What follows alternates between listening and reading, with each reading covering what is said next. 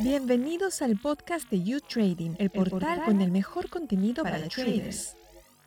Buen día, bienvenidos al último episodio de la sexta temporada de la Esquina del Trader. Soy Paola Pejovés y en esta edición vamos a continuar con el resumen de las entrevistas que hemos hecho en los últimos meses en el podcast. En la Esquina del Trader le traemos temas de actualidad que todo trader debe conocer. El presidente de la Sociedad Peruana de Hidrocarburos, Felipe Cantuarias, nos habló del reto de masificar el gas natural vehicular en Perú. En un escenario mundial de precios altos de combustibles, surge el debate sobre el futuro energético del país sudamericano, donde se importa petróleo y combustibles derivados, a pesar de ser un país productor de gas natural, una energía más económica y sostenible. Bueno, en realidad eh, el Perú tiene todas las condiciones para hacer un cambio en su matriz energética y seguir la tendencia mundial de ir reemplazando los combustibles fósiles, que son la principal fuente de generación de energía de combustibles en nuestro país, diésel y gasolinas, por energías que son mucho más amigables con el ambiente, más eficientes y que además permiten ahorrar eh, costos importantes a todos sus usuarios. De hecho, en este momento el Perú está en un momento clave para tomar una decisión para iniciar esta transición energética, lo cual requiere un consenso entre las fuerzas políticas, entre el Congreso y el, Poder Ejecutivo, para acelerar la masificación del gas natural.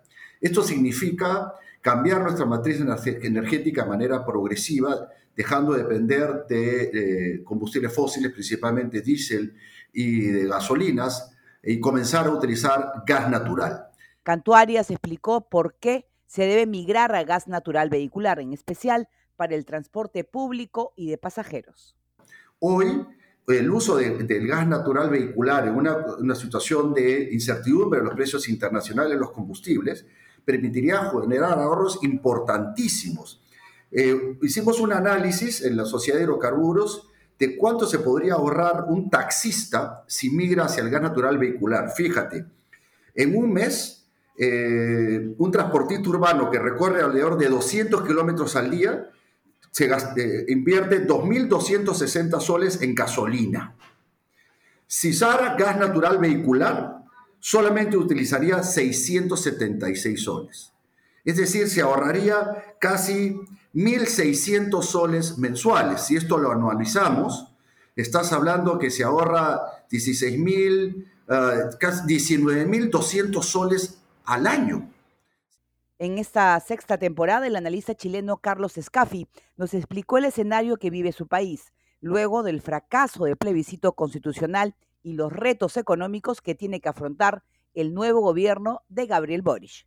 Chile, eh, por, por más de yo te diría, dos décadas consecutivas, ha mantenido una política de atracción de inversiones y una política de apertura comercial.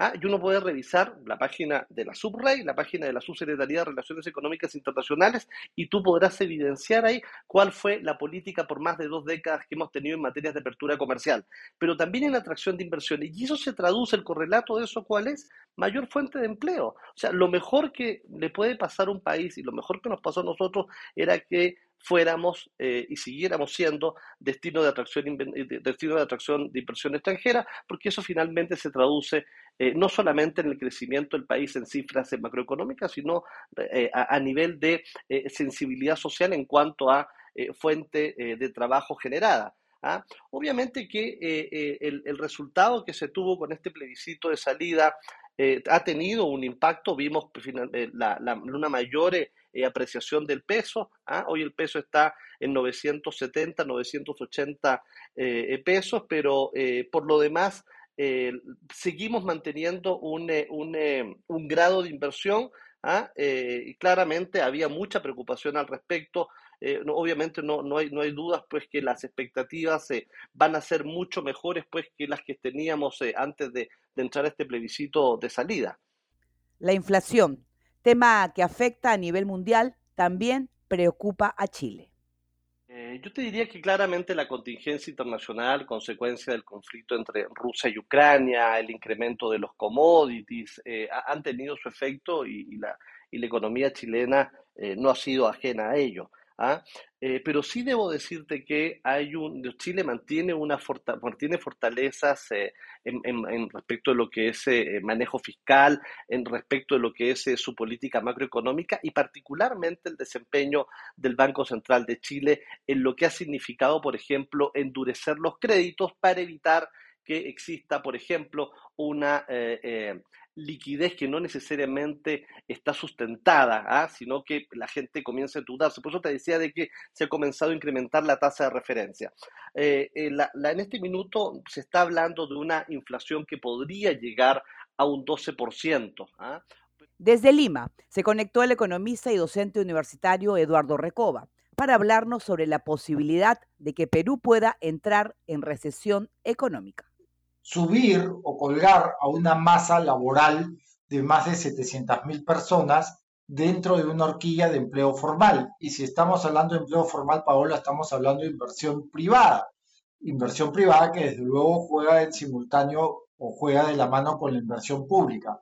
Ambas dimensiones, estas últimas, vienen anotando dimensiones muy torpes, muy tardías, eh, pues eh, muy eh, tímidas a propósito de su dinamismo y eso provoca o provocó quizá que el presidente del Banco Central, Julio Velarde, haya indicado que es un crecimiento muy austero el del 3%.